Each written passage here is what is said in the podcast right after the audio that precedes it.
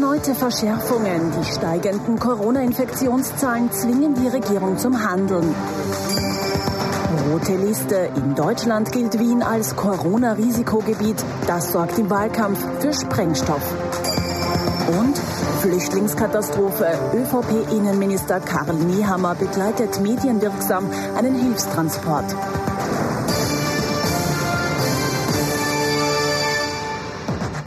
Sonntagabend, 22.20 Uhr. Ich freue mich, dass ich Sie wieder zu unserem politischen Wochenrückblick begrüßen darf. Mit dabei unser Politikexperte Thomas Hofer. Schönen Sonntagabend. Schönen Sonntagabend, Herr Knapp, und alles Gute zum Geburtstag. Vielen herzlichen Freut Dank, mich, ja. dass Sie diesen schönen Tag mit uns verbringen. Ich glaube, Sie könnten sich kaum was Schöneres Sehr, sehr gerne. Das war das Highlight meines heutigen Tages und da gehört Peter Heik auch dazu, unser Meinungsforscher. Auch Ihnen einen Sag- schönen Sonntagabend. Sag nur guten Abend, hallo. Guten Abend.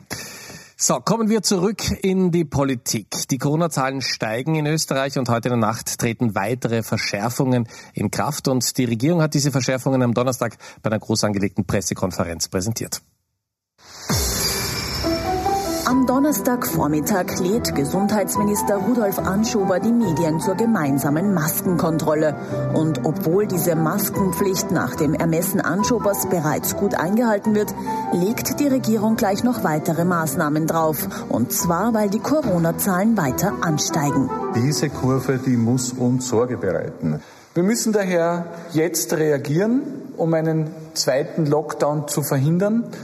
Und wir müssen jetzt reagieren, um nicht nur die gesundheitlichen Konsequenzen möglichst abzufedern, sondern auch um negative Auswirkungen für den Wirtschaftsstandort und den Arbeitsmarkt so gut als geht abzufedern.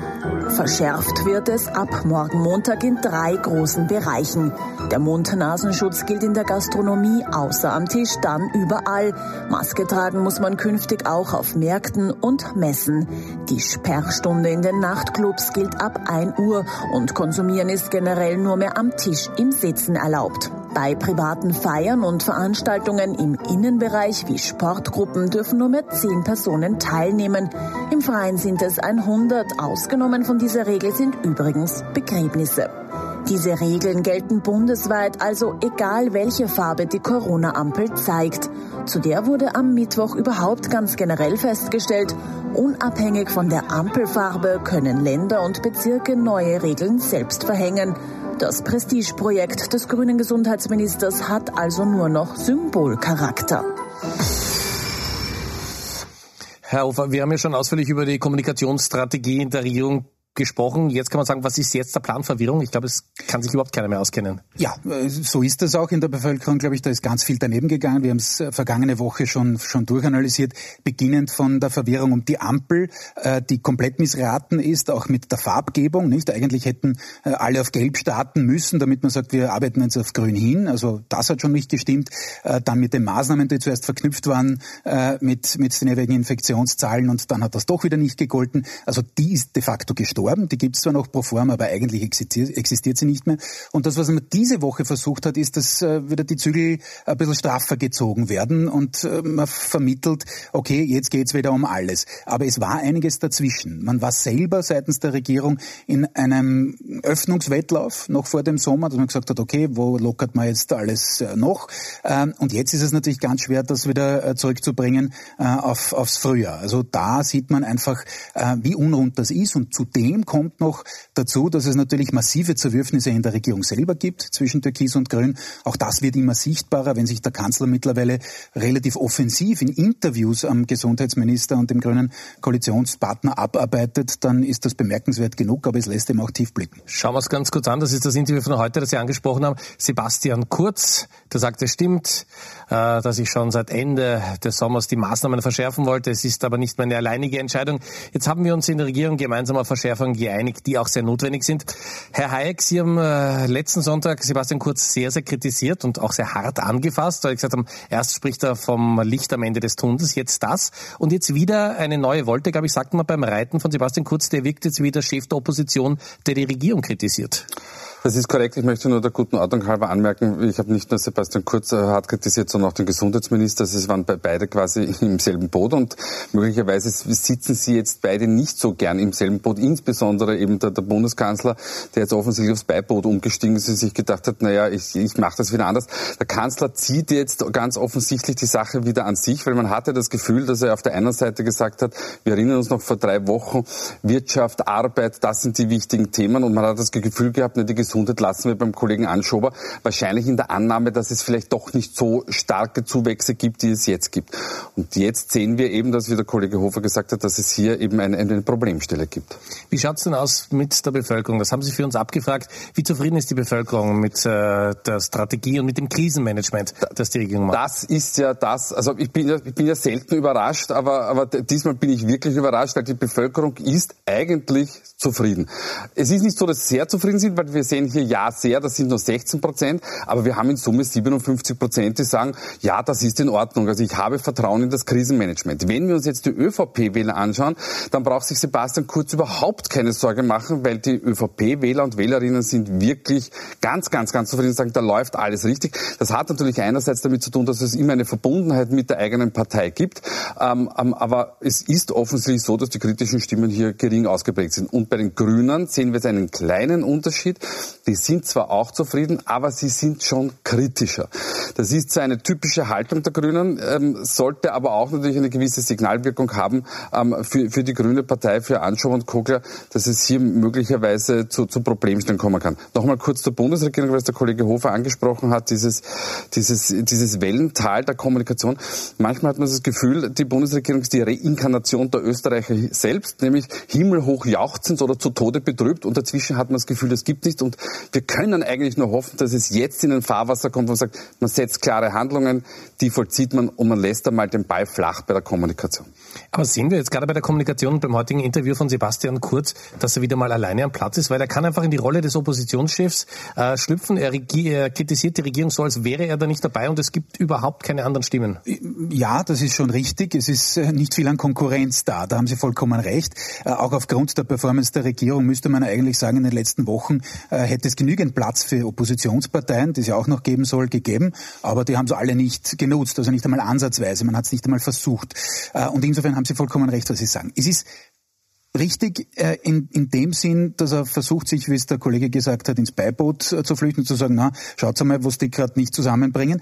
Das ist aber natürlich auch gefährlich bis zu einem gewissen Grad, denn er ist der Regierungschef. Und wenn das irgendwann einmal ins Negative kippen sollte, es ist lang nicht so weit. Es ist nicht äh, in diese Richtung jetzt. Werden wir sehen, hängt natürlich auch von den infizierten Zahlen ab in den nächsten Wochen.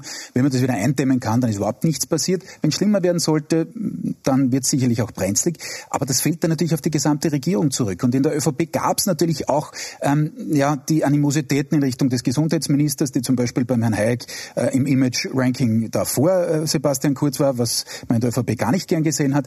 Äh, und da hat man natürlich schon mit Nadelstichen ihn versucht, da runterzuholen vom Hohen Rost. Das ist, glaube ich, auch gelungen. Aber man darf sich nicht täuschen. Am Ende des Tages ist das eine Regierung und wenn jetzt der Streit permanent wird, und er ist hinter den Kulissen permanent da, das ist nicht nur Corona, das ist Moria, das sind andere Dinge, äh, die da noch aufschlagen werden, äh, glaube ich, dass es äh, der Regierung langfristig nicht gut tun wird. Denn irgendwann ist man dann beim Szenario wie bei der alten großen Koalition, wo man permanent gestritten hat und das kann eigentlich keiner der beiden Partner so richtig brauchen. Es gab eine weitere Empfehlung in dieser Woche und zwar von der Regierung. Alle, die können, sollen doch wieder ins Homeoffice gehen und da gab es eine ganz besonders bemerkenswerte Aussage der Arbeitsministerin Christine Aschbacher. Mit März möchten wir dann auch schon erste Ergebnisse präsentieren. Was bedarf es an einer mittelfristigen bzw. langfristigen Lösung im Zuge des mobilen Arbeitens das muss man sagen, ist doch relativ entspannt, wenn man denkt, äh, Licht am Ende des Tunnels, im März soll es die Impfungen geben und dann wird es auch äh, rechtliche Lösungen geben, wie das eigentlich im Homeoffice funktionieren soll. Ja, es hat ja nie wer gesagt, dass es ein kurzer Tunnel ist, ja. von der guten Ordnung habe dazu sagen. Ähm, und dann sollte man den Menschen vielleicht sagen, also wenn es jetzt ein langer Tunnel ist, wo stehen wir in diesem Tunnel? Mein Verdacht ist, wir stehen relativ zu Beginn. Ähm, das ist aber nicht nur der Verdacht des Meinungsforschers, sondern äh, man hört ja sehr, sehr viel von, von ärztlicher Seite, egal jetzt ob Virologen, Epidemiologen und, und und sonstige Expertinnen und Experten. Das mit der Impfung, na, da schauen wir uns jetzt einmal an. Also der Dr. Allerberger, ähm, der, der, der, der quasi Chefvirologe der, der, der AGES, ähm, der hat gesagt, er, er wartet jetzt schon 40 Jahre auf einen Malaria-Impfstoff und einen AIDS-Impfstoff haben wir auch noch nicht. Also seine, seine Lebenserfahrung sagt ihm, dass das schon noch länger dauern kann. Und ich glaube auch, dass wenn es denn dann, jetzt gehen wir mal davon aus, es gibt einen Impfstoff welche Qualität hat dieser Impfstoff? Ähm, wie, wie ist denn die Wirkung dieses Impfstoffs? Also, ich habe mir sagen lassen, es gibt Impfstoffe, die haben eine 90 bis 95-prozentige Wirkung, es gibt aber welche, die haben eine 70 bis 75-prozentige Wirkung. Jetzt kann es sein, dass man sagt, na gut, den, nehmen wir. Lassen sich die Menschen aber dann auch impfen und sagen, ich bin, ich bin aber bitte hier nicht das Versuchskaninchen. Dann haben wir vielleicht einen Impfstoff, aber keiner geht impfen. Also das ist eine ganz, ganz heikle Sache, auch für den Kanzler. Ich verstehe, dass er natürlich Oppos, ähm, nicht Opposition, das ist der freudsche Versprecher, dass er Optimismus ähm, verstreuen will. Aber wenn das denn dann nicht zustande kommt, dann sind wir dort, was, was die Frau Ministerin Aschbacher gesagt hat, dass es dann schon ziemlich lang werden kann. Und der Grund, warum er diesen Optimismus verstreut, vielleicht das noch äh, ganz kurz äh, angefügt, ist natürlich der, dass er zwei Bälle mindestens in der Luft hat. Und der zweite ist die Wirtschaftskrise. Da wollte er natürlich irgendwie den Konsum wieder antreiben und sagen, bitteschön, äh, es wird eh wieder alles gut nächsten Sommer, jetzt schauen wir, dass wir dort hinkommen. Es mehren sich natürlich auch viele ähm, Nachrichten in Richtung, äh, es müssen so und so viel hundert oder gar tausend äh, Arbeitsplätze abgebaut werden, MAN etc. Äh, das ist natürlich etwas, was noch einmal mehr drückt. Und insofern äh, ist das eine ganz schwierige Geschichte bei aller Kritik, äh, da wirklich einen, einen, einen, die Gratwanderung hinzukriegen. Und eine Sache, die natürlich vor allem die Stadthotellerie und vor allem Wien trifft, ist die Reisewarnung aus Deutschland für Wien. Und das hat für einen handfesten Krach gesorgt zwischen Gernot Blümel, dem Finanzminister und Spitzenkandidaten der ÖVP bei der Wienwahl und dem Wiener Gesundheitsstadtrat Peter Hacker.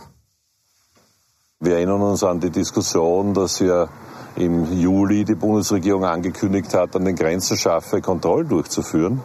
Ähm, auch das war eine Abschottungs-, ein Abschottungsmechanismus ähm, der natürlich ähm, überall registriert worden ist. Und da ist halt einfach zu wenig ähm, solidarisch mit anderen Ländern reflektiert worden von Österreich, sondern durchaus mit einer gesunden Portion Egoismus agiert worden.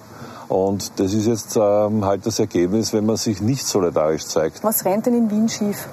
Was wir schon sehen, ist, dass es Probleme gibt, was äh, die äh, Gesundheitsbehörden, das Management der Gesundheitsbehörden, auch das politische Management äh, betrifft. Denn viele Bescheide für Testergebnisse kommen erst dann an, wenn die Quarantäne de facto schon vorbei ist.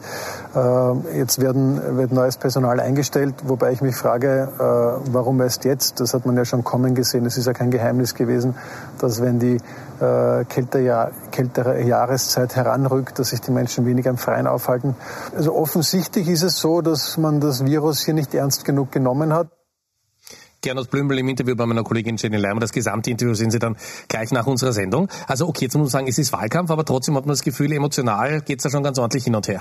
Ja, das ist so. Ich meine, das, was wir äh, Wort zum Herrn Hacker, äh, der hat natürlich einen netten Ablenkungsangriff gestartet, muss man sagen, mit dem, okay, jetzt erben wir das, was wir früher selber an Reisewarnungen ausgegeben haben. Ähm, ist vielleicht auch nicht falsch, aber man muss schon sagen, das, was wir vorher über die Bundesregierung gesagt haben, gilt schon auch für die Wiener Landesregierung. Ich habe das oft genug gelobt, das Corona-Management im Frühjahr, auch seitens von Wien. Äh, das kann man derzeit nicht aufrechterhalten. Ich habe selber erlebt äh, an der Schule meines Sohnes, wo, wie schief das gehen kann äh, wo man vom Bildungsministerium eine andere Auskunft bekommt, wie von der MA15 und von der Bildungsdirektion in Wien. Also es ist pures Chaos und das ist auch auf Wien anzuwenden mittlerweile. Ähm, zum Emotionalen. Natürlich ist das jetzt heftig, natürlich befinden wir uns drei Wochen vor dem Wahltag in Wien, das ist gar keine Frage. Das ist schon mal da. Interessant ist eines, über den Sommer hatte die ÖVP eigentlich äh, die Attacken auf Wien eingestellt. Warum? Die haben sich angeschaut, hoppala, äh, der Ludwig hat sehr, sehr gute persönliche Werte und man wollte nicht äh, ihm die Möglichkeit geben, also Ludwig von der SPÖ, da sozusagen auch in diesen Kampf einzusteigen. Denn der hätte natürlich auch ihm äh, genutzt in Richtung Mobilisierungsfähigkeit. Also wollte man ihm diese Fläche nehmen. Jetzt angesichts dieser Infektionszahlen aus Wien äh, steigt aber sowohl der Herr Blömel wie auch der Herr Nehammer wieder ganz gerne ein auf dieses Match. Sie haben die Zahlen für uns erhoben. Michael Ludwig weit vorne in den Umfragen. Ähm, ist jetzt möglicherweise das einzige Problem der SPÖ bei dieser Wahl, die ja schon absolut entschieden wirkt, äh, das Coronavirus und dieses Management, das nicht so nicht funktioniert? Schade, Sie nehmen mit der Analyse Wirklich, der Frage ja? schon weg. Also ja, ja, ja? ja so, so ist es. Ähm, Das Aber ich meine, Sie sagen immer, das dauert auch wahnsinnig lang und, und, und was Nein, wir hier analysieren, das, ähm, möglicherweise kommt das bei vielen gar nicht so an. Nein, also ich, ich glaube, das, was wir früher aus, aus den, äh, anwenden konnten für, für Wahlkämpfe, das muss zehn Tage vorher gesetzt sein. Ähm, dann, ich glaube, das können wir in Zeiten von Social Media vergessen. Das geht, geht wahnsinnig schnell mittlerweile. Und jetzt sind es noch drei Wochen.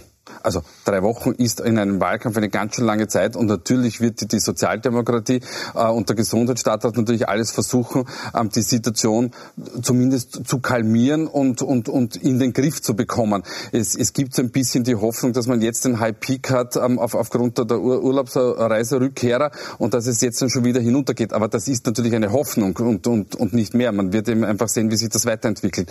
Und dementsprechend kann das natürlich zum Problem ähm, für, die, für die Wiener SPÖ werden. Es könnte absurderweise noch ein anderer Fall eintreten, wenn die ÖVP zu stark mehr oder weniger aufs Gas drückt, dass es auf der anderen Seite Solidarisierungseffekte gibt. Aber die Wahrscheinlichkeit, dass es positive Solidarisierungseffekt gibt, ist deutlich geringer als die Wahrscheinlichkeit, dass man möglicherweise, wenn sich eben Corona weiter verschärft, dass es zu Problemen für die Sozialdemokratie kommt. Die Stadt Wien galt immer als besonders gut organisiert. Sind Sie überrascht über diesen Schnitzer, dass man auch jetzt erst dieses dringend notwendige Personal sucht? Man hat das Gefühl, da, da ist der Sommer verschlafen worden. Ja, aber das hat man ja im, im ganzen Bundesgebiet eigentlich. Ähm, das ist ja auch bei der, bei, bei der was die Ampel betrifft, ähm, dass, dass wir jetzt erst ein, ein, ein Gesetz in Vorlage haben in der zweiten Begutachtungsrunde ähm, und, und das wir eigentlich nicht ganz im, im rechtlich luftleeren Raum, aber doch agiert. Das ist natürlich auch ein, eine Problemstellung. Genau das Gleiche ist in Wien. Eben, natürlich hätte man zumindest ein, eine Anzahl an Menschen im Petto haben müssen, vielleicht auch schon voreingeschult, wo man nur noch auf den Knopf drücken muss. Also vielleicht im August hat man gesagt, wir brauchen sie nicht, aber jetzt brauchen wir sie. Und da hat man sicher, da war man sicher etwas zu langsam, das ist gar keine Frage. Im österreichischen Fußball in der letzten Viertelstunde sind wir dann stark. Ja, na, wir hätten dann immer gerne den, den, den Wunderstürmer, der in der 91. Minute kommt und dann doch noch den, den Anschlusstreffer oder den Ausgleich erzielt. Drei Wochen sind es noch bis zur Wahl, da gibt es natürlich jede Menge Duelle. Nächsten Sonntag schon das erste und zwar im Wiener Riesenrad ab 20.15 Uhr hier auf ATV. Folgende Duelle werden Sie sehen und zwar den Bürgermeister Michael Ludwig gegen Gernot Blümel, dann sind die BGT-Bahn von den Grünen gegen Christoph Wiederkehr von den Neos und Heinz-Christian Strache gegen Dominik Nepp. Fragezeichen. Dominik Nepp hat noch nicht zugesagt. Wir wissen gar nicht, ob er kommt. Herr Hofer, wenn man schaut, also auch die Klagsandrohungen in beide Richtungen, ähm, ist das nicht ein ziemlich riskantes Spiel von Dominik Nepp, dass er diese, diesen Ball auslässt? Ja und nein. Äh, ich glaube nicht, dass er sich permanent äh, irgendwie verweigern kann, aber er will natürlich dem Herrn Strache die Fläche nehmen. Und da müssen wir uns anschauen, wie genau die FPÖ ihre Prioritätensetzung in diesem Wahlkampf ähm, einkalibriert hat, sage ich mal. Ähm, die oberste Priorität ist nämlich eines, nämlich Heinz-Christian Strache im Landtag verhindern. Koste es, was es wolle. Erst dann, lange danach, kommt die zweite Priorität, nämlich das eigene Ergebnis halt äh, so hoch wie möglich zu pushen. Ähm, ich glaube, man, man äh, nimmt das in Kauf, jetzt auch mit dieser fortgesetzten Schmutzkübelgeschichte, nicht was nicht alles äh, an Spesen konsumiert wurde von Herrn Strache. Ich gehe da nicht ins Detail, ist teilweise nicht jugendfrei. Ähm, das ist ganz klar eben davon, darauf ausgerichtet, diese Priorität eins Strache draußen zu halten, zu erfüllen. Warum macht man das? Es geht da nicht nur um Wien, es geht um die gesamte Bundespolitik und um das, dass man dem Herrn Strache für die nächsten Jahre keinen Sockel bilden will oder bilden lassen will äh, in Wien, denn von da aus könnte er natürlich agieren, könnte er möglicherweise lästig sein in Oberösterreich, kann er dann bei einer Nationalratswahl lästig sein und deswegen, glaube ich, macht man das jetzt so und versucht eben diese sehr emotionalen wahrscheinlich Duelle äh, zu vermeiden. Aber vollkommen richtig, Sie haben recht, äh, wenn jetzt bei ATV nicht auftaucht, dann heißt es der Feigling und außerdem hat dann der Herr Strache, weiß ich nicht, aber möglicherweise die gesamte Fläche. Aber es ist noch so eine ganz kurze Nachfrage, dass man, wenn man nicht zum Duell kommt, dass man den Gegner ja erhöht, wenn man nicht hingeht in, in der Kommunikationswahrnehmung? Ja, äh, schon. Natürlich bietet man aber auch nicht diese Aufschaukelung, nicht? Äh, aber noch einmal, äh, deswegen habe ich gesagt, ja und nein, der Kollege Hayek hat geseufzt. Ähm, das ja. ist eine, eine, eine, eine schwierige Geschichte ja, für den Herrn Nepp, denn er ist natürlich nicht so wahlkampferprobt wie der Herr Strache. Das ist einmal so. Der Strache hat, ich weiß nicht wie viele Wahlkämpfe geschlagen als Spitzenkandidat und ist ihm dann natürlich überlegen. Und jetzt will der Herr Nepp Fläche vermeiden, wo man das möglicherweise auch sieht. Und deswegen, glaube ich, gibt es diesen Zickzackkurs. Schauen wir, ob er überhaupt noch kommt. Nächsten Sonntag, 20.15 Uhr. Kommen wir zu einem weiteren Thema, das auch äh, ordentlich Keile in die Regierung zwischen Sebastian Kurz und Werner Kogler treibt. Das ist äh, das Flüchtlingslager in Moria, das abgebrannt ist. Und die Diskussion, soll Österreich Flüchtlinge aufnehmen? Die ÖVP bleibt hart und stickt anstatt dessen äh, jede Menge Hilfsgüter und den Innenminister nach Athen. Der Innenminister macht's persönlich. Karl Nehammer landet am Mittwoch mit einem russischen Transportflieger in Athen. An Bord sind 150 Paletten mit winterfesten Zelten und Hygienepaketen für 2000 Personen. Österreich hat immer gesagt, dass es wichtig ist, vor Ort zu helfen und nicht nur darüber zu sprechen. Wir haben jetzt 55 Tonnen dringend benötigte Hilfsgüter aus Österreich nach Griechenland gebracht um die griechische Regierung zu unterstützen. Hart bleibt die ÖVP dagegen bei der Debatte um die Aufnahme von Flüchtlingen aus dem abgebrannten Flüchtlingslager Moria. International setzt es dafür weiter Kritik an Österreich, besonders aus Deutschland. Von Kanzlerin Angela Merkel gab es zu Wochenbeginn eine Rüge für Kurz, Bildschlagzeile inklusive. Der Niehammer-Flug konnte die Wogen jedenfalls nicht glätten. Am Freitag zeigte sich sein deutscher Innenministerkollege Horst Seehofer, normal für seine harte Haltung bei dem Thema bekannt, von Österreich weiter enttäuscht.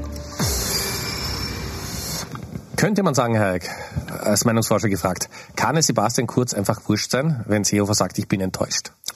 Ähm, ich, ich würde es nicht so hart formulieren, aber es kann ihm egal sein, um die etwas leichtere Variante zu nehmen. Und zwar aus einem ganz einfachen Grund. Ähm, wir haben auch dazu ähm, zwei Fragen der Woche gemacht, einmal für, für die Kollegen von heute und einmal für die Kollegen vom Profil. Und bei beiden kommt ganz klar heraus, dass ähm, eine, eine stärkere Hälfte, also zwischen 15 und 60 Prozent, folgt dem Kurs von Sebastian Kurz. Wir haben für heute, äh, für, für Profil sogar abgefragt, nämlich genau sein Wording, nämlich Hilfe vor Ort, keinen Pull-Faktor erzeugen etc. Und da stimmen 56 Prozent ähm, zu in der Gesamtbevölkerung bei seiner eigenen Wählerschaft sind es weit über 70 Prozent. Also das heißt, seine Wählerschaft äh, steht hinter ihm. Das, was man ähm, von der Oppositionsseite immer erwartet, aber nie eintritt, ist nämlich, dass ähm, der linke Flügel der ÖVP-Wähler, also das sind die, die Herz, Herz Jesu ähm, Kommunisten quasi, wie man ein bisschen auch gesagt hat, ja, ähm, ähm, dass die, diese, diese eher Caritas auch orientierten ähm, Menschen, dass die dann wegbrechen. Das passiert aber nicht. Wir haben auch die, die die, neueste Sonntagsfrage für das Profil gemacht da hält die, die, die ÖVP bei 39 Prozent, Meilen vor der, vor der, vor der SPÖ. Also äh, der Kanzler ist noch immer im ganz, ganz sicheren Fahrwasser. Und die Kommunisten sind bei den Türkisen schwer zu finden. Kommen wir zu Hans-Peter Doskozil, den haben Sie äh, letzte Woche gelobt, ja. weil er nicht aufgetreten ist. Er hat die Sendung gesehen und gesagt, das kann nicht sein und ist wieder aufgetreten und ist der SPÖ, wie man so schön sagt, ordentlich in die Parade gefahren. Schauen wir es uns ganz, ganz kurz an. Äh, sein Statement. Hans-Peter Doskozil und sagt, ich halte wenig von Einzelmaßnahmen, um sein soziales Gewissen zu beruhigen und wieder zusehen zu können, wie täglich Menschen im Mittelmeer trinken. Das ist für Pamela Rendi-Wagner natürlich ein Wahnsinn. Ne? Das ist ein Wahnsinn für sie. Fortgesetzter Wahnsinn, ja. muss man sagen. Da kommt sie nicht raus aus dem Film. Ich glaube auch nicht mehr, dass sich das ändern wird. Und so wie Sie es gesagt haben, der Doskozil hat das sofort konterkariert. Warum macht er das? Natürlich zur Eigenprofilierung, um zu zeigen, Moment einmal, es gibt auch bei uns jemanden, der bei der Mehrheitsmeinung ist. Der Herr Heik hat das äh, wunderbar ausgeführt. Äh, wenn Sie sie jetzt die Bilder der Kinder nicht gehabt hätten, ja, und ich, das soll jetzt nicht zynisch sein, ähm, dann wäre das natürlich noch viel deutlicher, diese Mehrheit. Denn natürlich, und das muss man schon sagen, die ÖVP hat es überzogen. Der Auftritt von Herrn Schallenberg war alles andere als professionell. Der war viel zu hart, viel zu harsch. Äh, das hat schon die sogenannten herzliche Kommunisten, wie auch immer man sie nennen will, ich bleibe bei den christlich-sozialen, ja, äh, sind nicht so wenige. Ja. Ähm, da tut das der ÖVP schon weh. Also auf die leichte Schulter sollte man das nicht nehmen, äh, wenn auch klar war, dass im Wien-Wahlkampf der Herr Kurz jetzt da nicht 100 äh, Kinder aufnehmen wird. Aber der Herr Nehammer und äh, seine Tour da äh, nach Griechenland ist natürlich allein dem geschuldet gewesen, dass man diesen Fehler von Schallenberg wieder gut machen will und sagen will, wir helfen eh, wir helfen vor Ort, äh, wir holen zwar niemanden her, aber wir sind schon am Platz, wenn man uns braucht. Wir haben noch mal zwei Minuten, schaffen Sie es in 15 Sekunden zu sagen, wie gefährlich die Situation für die Grünen bleibt? Die ist immanent gefährlich. Sie haben jetzt die Flucht nach vorne angetreten. Sie hätten schweigen können. Das hat vielleicht der ÖVP auch erwartet, ja, dass man da sagt, okay, gewinnen wir nicht, lassen wir es lieber. Äh, Sie haben jetzt das äh, wirklich offensiv kommuniziert, ist natürlich dem Wien-Wahlkampf geschuldet. Ich glaube, es wird nicht viel helfen. Kommen wir zu den Top und Flops. Danke, dass Sie eine 15 Sekunden gehalten haben. Ja. Wer ist diese Woche besonders positiv aufgefallen und wer hätte es durchaus besser machen können? Bitte schön. Wir haben die beiden Herren getrennt voneinander gefragt. Ich bin gespannt, was wir für Übereinstimmungen haben. Okay. Gut, also ich beginne vielleicht ja. äh, äh, mit meinem Flop der Woche. Das ist der Herr Nepp. Wir haben ihn heute schon gesehen. Für den, die ihn noch nicht kennen, also insofern ist das jetzt Werbung. Und zwar für seine Werbelinie in Wien. Äh, und zwar nicht nur für die Inhalte, die sind äh, schwer verdaulich genug. Aber es war ganz lustig. Vor zehn Tagen hat der Herr Nepp gesagt, ja, die Corona-Ampel ist ein Symbol der Angst. Und dann diese Plakate. Also ich glaube, da sollte man sich selber ein bisschen ernst nehmen. Und das hat, glaube ich, den äh, Flop der Woche verdient. Äh, den Top der Woche für Martin Kusche, Burgtheaterchef, der zu Recht darauf verwiesen hat, dass es viele, viele Institutionen, auch viele in der Gastronomie etc. gibt, die sich penibelst an alle Regelungen halten, die versuchen, das wirklich gut abzuführen mit Maske etc. Und er sagt dann, und dann geht er am Volksgarten vorbei und sieht das Clubbing und keiner hält sich an irgendwas und hat auf die Leute geschimpft. Und ich finde, das muss man auch mal zusammenkriegen, denn bei allem Regierung, bei aller Regierungskritik, bei aller, nämlich auf welcher Ebene auch immer, man muss, und darf die Menschen nicht vergessen, die sich nicht dran halten, denn die hauen in Wahrheit diese Bilanz äh, tatsächlich zusammen. Herr Hecht. Nicht zu vergessen, wir ja. schon vor zwei Wochen gesagt, die Fußballfans, die sich wie die Theatergeher auch sehr, sehr ordentlich an die Vorschriften das halten. mal was mit den Salzburger Festspielen zusammen. Ja, ist unglaublich. Ja, das hätten wir nicht gedacht. ich, bin auf der, ich bin heute auf der internationalen Linie, wobei ich mir äh, Dominik Neppe äh, ziemlich genau aus denselben Gründen überlegt habe, aber äh, Donald Trump mit äh, uns Waldösterreichern und den explosiven Bäumen konnte man einfach nicht auslassen, finde ich. Ähm, das muss man hineinnehmen. Und natürlich Nawalny, der, der russische Oppositionelle, der am Weg zurück ist. Das ist jetzt natürlich jetzt ähm, ähm, keine klassische politische Leistung, wie wir es immer einordnen würden, aber dass es immer Menschen gibt, in, in, in Diktaturen, in postdemokratischen Systemen, die aufstehen und, und für, für die Rechte kämpfen. Das finde ich immer sehr bewundernswert. Ich, ich glaube möglicherweise nicht, dass ich diese, diese Größe hätte und deshalb finde ich das immer toll und diese Menschen können auch gewürdigt. Ich danke Ihnen ganz herzlich für Ihre Analyse. Ich darf mich bei Ihnen fürs Zuschauen bedanken. Jetzt gleich sehen Sie das Interview Gernot Blümel vom Wien-Wahlkampf bei meiner Kollegin Jenny Reimer und den Podcast zu unserer Sendung finden Sie auf unserer Homepage auf atv.at. Ich wünsche Ihnen noch einen angenehmen Sonntag. Bleiben Sie gesund. Bis nächste Woche. Da sehen wir uns dann um 20.15 Uhr.